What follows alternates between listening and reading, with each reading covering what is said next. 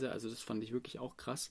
Die Ministerin, also aus dem jetzigen Merkel-Kabinett, die Ministerin für Digitalisierung war es, glaube ich. Ja, Dorothea oder Dorobert oder keine Ahnung, wie die heißt, ähm, war jedenfalls da mit drin. Und das ist natürlich auch eine Person, die, ja, wie, wie oft kommt es vor, dass man der dann einfach bei so einem Pläuschchen mit Frank Thelen irgendwie zuhören kann. Das Herzlich willkommen zu dieser neuen Podcast-Folge. Mein Name ist Gabriel Göbel alias Singing Trader und heute spreche ich leider nicht über Bitcoins und über Coins kaufen. Ähm, ich glaube, viele haben sich das schon erhofft. Aber ich muss sagen, ich würde gerne den Januar noch abwarten, ähm, was sich jetzt einfach tut, weil ich den Januar extrem spannend finde für alle möglichen Investitionen, besonders aber auch für Kryptos. Und spätestens am 1. Februar kommt auf jeden Fall der zweite Teil zum, zum Thema Coins kaufen, jetzt ja oder nein.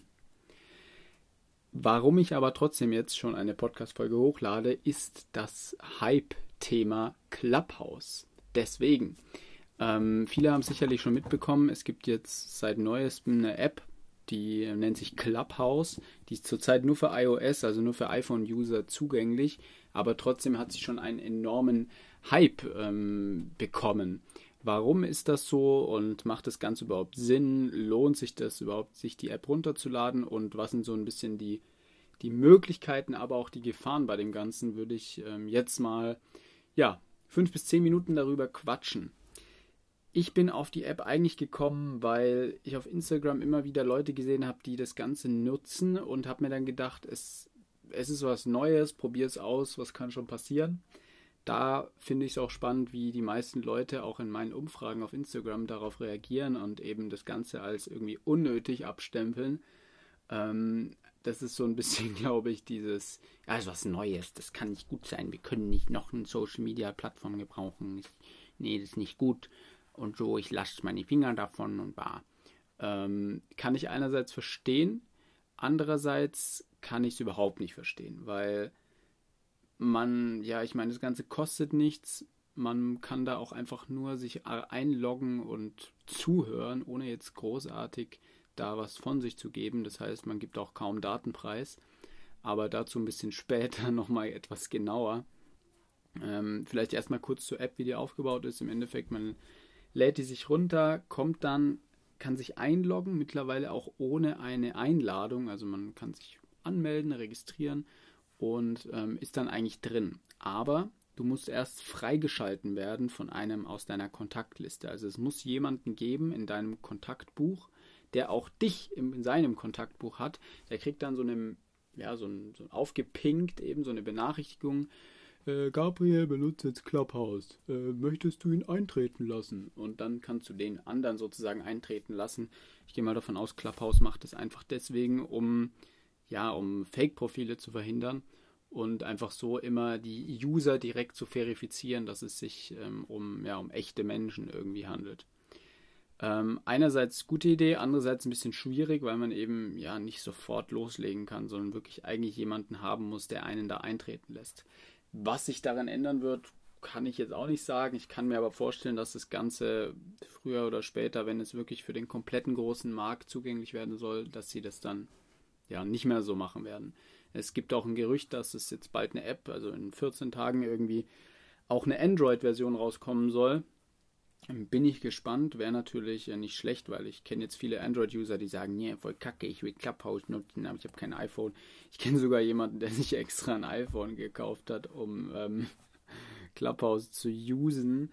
Das ist äh, klassisches ähm, ja, FOMO, Fear of Missing Out. Ähm, da hat jemand wohl sehr, sehr Panik gehabt, dass er etwas verpassen könnte. Ähm, was ich euch gleich sagen kann, ist, ihr, also ihr seid jetzt nicht irgendwie, keine Ahnung, Ihr lebt jetzt nicht in der Mars, wenn ihr kein Clubhouse euch runterladet, ne? das ist keine Frage. Aber was sind meine Erfahrungen damit? Also ich habe so ein bisschen gemerkt, die ganzen, ja, die ganzen Verkäufer und so, die ganzen Networker, die springen natürlich auf den Zug auf und denken sich jetzt, boah, Clubhouse, da kann ich direkt voll viele Leute äh, einsammeln für mein Business, bla bla bla. Ähm, das merkt man schon, dass viele Leute auf der Plattform unterwegs sind, die ja im Bereich Vertrieb unterwegs sind auch aber was ich gemerkt habe, ist, es sind auch sehr, sehr interessante Personen auf der Plattform. Also während man von einem Frank Thelen oder so äh, ansonsten nur wenig hört, ähm, ich weiß nicht, wer von euch den nicht kennen sollte, ist äh, dieser eine Investor aus Höhle der Löwen. Und der hat zum Beispiel letztens dann einen Raum offen gehabt, da waren auch 400, 500 Leute nach kurzer Zeit schon drin und hat da Tipps gegeben über Investitionen, hat darüber gesprochen, wie sich das heutzutage das Ganze verhält. Und in diesem Raum war auch mit drin, spannenderweise, also das fand ich wirklich auch krass, die Ministerin, also aus dem jetzigen Merkel-Kabinett, die Ministerin für Digitalisierung war es, glaube ich, ja, Dorothea oder Dorobär oder keine Ahnung, wie die heißt, ähm, war jedenfalls da mit drin. Und das ist natürlich auch eine Person, die, ja, wie, wie oft kommt es vor, dass man der dann einfach bei so einem Pläuschchen mit Frank Thelen irgendwie zuhören kann. Das heißt, da sind auch schon ein bisschen höhere Tiere, würde ich jetzt mal sagen, sind ein bisschen auf diesen Clubhouse-Zug aufgesprungen und haben sich gedacht, ja, ähm, vielleicht kann ich da irgendwie Leute erreichen, vielleicht kann ich da mit Leuten in Kontakt treten. Was nämlich auch cool war, die haben aus der Audience, und damit geht es jetzt ein bisschen weiter, ähm, um die App zu erklären, du kannst sozusagen in diese Räume rein, dann zuhören, irgendwie was, was da gesprochen wird, und dann gibt es eben zwei verschiedene Parteien. Es gibt die Partei, der, die auf der Bühne sind, und es gibt die Partei der Audience, also der Zuschauer. Und wenn man jetzt zum Beispiel, also man, wenn man reinkommt in einen Raum, ist man immer erstmal Zuschauer logischerweise oder in dem Fall Zuhörer. Ist ja eine Audio-Only-App, also man kann da weder chatten noch ähm, sich sehen, sondern nur über wie Teamspeak, falls es jemand was, was sagt, nur, nur einfach nur sprechen. Ähm, und ja, wenn man dann wie gesagt im Zuschauerraum ist, kann man zum Beispiel seine Hand heben und wenn man Glück hat, oder wenn die, wenn die, was heißt, wenn man Glück hat, wenn die wenn die Leute, die on stage sind, dich was sagen lassen möchten oder dich zur Diskussion hinzufügen möchten, dann können sie das machen und dann kannst du auch reden, sozusagen. Ähm, das finde ich einfach mega, dass dann so Leute wie Frank Thelen auch gewisse, gewisse Zuschauer auf die Bühne holen und die Fragen stellen lassen oder vielleicht auch diese Ministerin, dieser Ministerin dann, dann kritische Fragen zu stellen und so weiter. War auf jeden Fall mega spannend, also man, man kann da sehr schnell, meiner Meinung nach, sehr, sehr gute Kontakte knüpfen. Ich bin gespannt, wie das jetzt weitergeht. Je mehr Leute das Ganze nutzen, kann ich mir vorstellen, dass es natürlich auch viel Bullshit geben wird. Je mehr Leute, desto mehr Bullshit. Das ist meistens so. Was ich wiederum gar nicht, ähm, ja, gar nicht unterstützen kann, sind eben diese ganzen Artikel, die es jetzt schon darüber gibt, oder diese ganzen, einen habe ich irgendwo gelesen, da hat eine geschrieben, ja, es gibt da einen Raum, da sind Leute, die sind gegen Ausländer und die sind rassistisch und bla bla bla und ja, what? Natürlich gibt es sowas. Es gibt sowas auf Facebook, es gibt sowas auf Instagram, es gibt überall behinderte Leute, das ist keine Frage.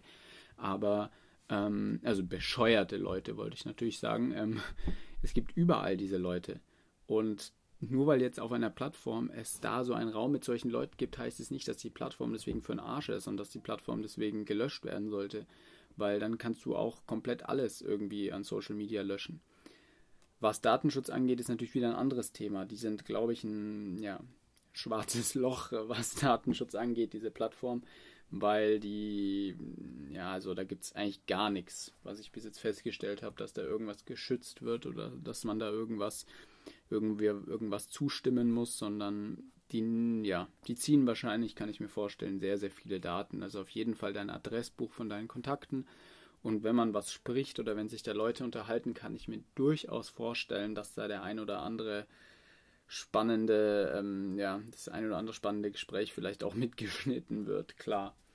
Ähm, aber das muss man später dann betrachten. Ich denke, wenn das Ganze größer wird, kommt Clubhouse nicht um eine gewisse Datenschutzbestimmung herum weil sie sonst einfach Probleme bekommen, sich ja in einem größeren Raum, besonders im europäischen Raum, dann zu verbreiten. Ist natürlich in Amerika das Ganze entstanden und schwappt jetzt so langsam über. Ähm, ja, also mein Fazit zu dem Ganzen ist wirklich, vor allem jetzt während Corona, finde ich es geil, dass man sich so easy connecten kann. Es funktioniert problemlos, auch mit schwachem Internet, weil du nur Audio zu übertragen hast und sonst nichts. Und ähm, es hat bis jetzt auch wenige technische Probleme gegeben bei mir. Und ich denke mal, dass das bei den meisten der Fall sein wird. Also ich habe jetzt noch niemanden, wie man, jetzt bei Skype oder so telefoniert oder über WhatsApp, dass ja, hörst du mich noch, hörst du mich noch? Das passiert da eigentlich ähm, so gut wie gar nicht. Und äh, ja, ich finde es, wie gesagt, während Corona eigentlich relativ geil, weil man hat wieder die Möglichkeit, mit vielen Leuten in einem Raum irgendwie zu quatschen. Auch viele Leute, die dann zuhören, also wie so eine Art Stammtisch. Ähm, und ja, es braucht halt immer so ein bisschen Moderatoren, die dann so ein bisschen gucken, irgendwie, wer will jetzt was sagen, wer, weil man darf natürlich auch nicht zu viele Leute auf der Stage haben. Sonst, ja, hast du natürlich auch das Problem, dass dann plötzlich wahrscheinlich durcheinander geredet wird. Aber ich muss wirklich sagen, dass bis jetzt habe ich wirklich nur positive Kontakte da knüpfen können, habe auch nur sehr, sehr viele Leute da sprechen hören, die sich gegenüber extrem respektvoll miteinander umgehen, die ähm, ja, die einfach anständig sind und irgendwie sich gegenseitig kennenlernen wollen, gegenseitig Mehrwert bieten wollen. Und ja, ich hoffe einfach, dass es so weitergeht. Ich bin hin und wieder auf dieser Plattform auf jeden Fall aktiv und werde mal schauen, dass ich vielleicht auch den einen oder anderen Room alle paar Tage mal eröffne. Und ja, falls du irgendwie auch auf der Plattform unterwegs bist, schreib mir doch auf Insta, dann kann ich dich da adden oder du addest mich einfach unter Singing Trader und dann kann man ja vielleicht sogar auch mal so eine offene Diskussion über alles Mögliche einfach mal so ein bisschen anstimmen und äh, ja, schauen, was man davon hat. So viel zum Thema Clubhouse. Ähm, wie gesagt, einfach mal ausprobieren, wem es taugt, dem taugt und wem nicht. Da kannst du auch wieder löschen, ist kein Problem. Diskussion über Datenschutz ist meiner Meinung nach ähm, ja, unnötig, weil jeder, der dann über Datenschutz redet und jetzt sein WhatsApp löschen will und bla bla bla, ja, der kann dann auch sein Facebook löschen, der kann dann auch erst recht sein Instagram löschen und im Endeffekt kannst du fast nichts nutzen, was mit dem Internet zu tun hat. Was nicht heißt, dass es, also ich finde es trotzdem geil, wenn immer mehr Leute jetzt auch Telegram nutzen. Ich nutze Telegram seit über vier Jahren. Für mich ist das ganz normal. Aber viele Leute kannten das ja bis, bis, bis vor kurzem auch gar nicht. Ähm, ich kann es verstehen. Ich würde, kann auch Leute verstehen, die jetzt WhatsApp irgendwie löschen und sagen, ich nutze nur noch Telegram, ist auch in Ordnung. Aber es ist natürlich sehr, sehr ironisch, wenn man parallel trotzdem Facebook nutzt, wenn man parallel trotzdem Instagram nutzt, wenn man parallel bei Google Maps die ganze Zeit seinen Standort verwendet ähm, ja, im Endeffekt, wenn du im Internet unterwegs bist, musst du dir bewusst sein, dass du immer eigentlich Spuren hinterlässt. Zumindest wenn du auf den normalen Wegen im Internet unterwegs bist. So viel dazu. Danke für deine Aufmerksamkeit und im nächsten Podcast geht es auf jeden Fall wieder ums Thema Kryptos und ich hoffe, dass der ein oder andere vielleicht jetzt auch in den letzten Tagen ähm, ja die ein oder andere Buy-Möglichkeit ähm, bei welchem Coin auch immer gefunden hat und ja, vielleicht schon ähm, im Plus ist oder auch im Minus, wer weiß. Also bis bald, euer Singing Trader.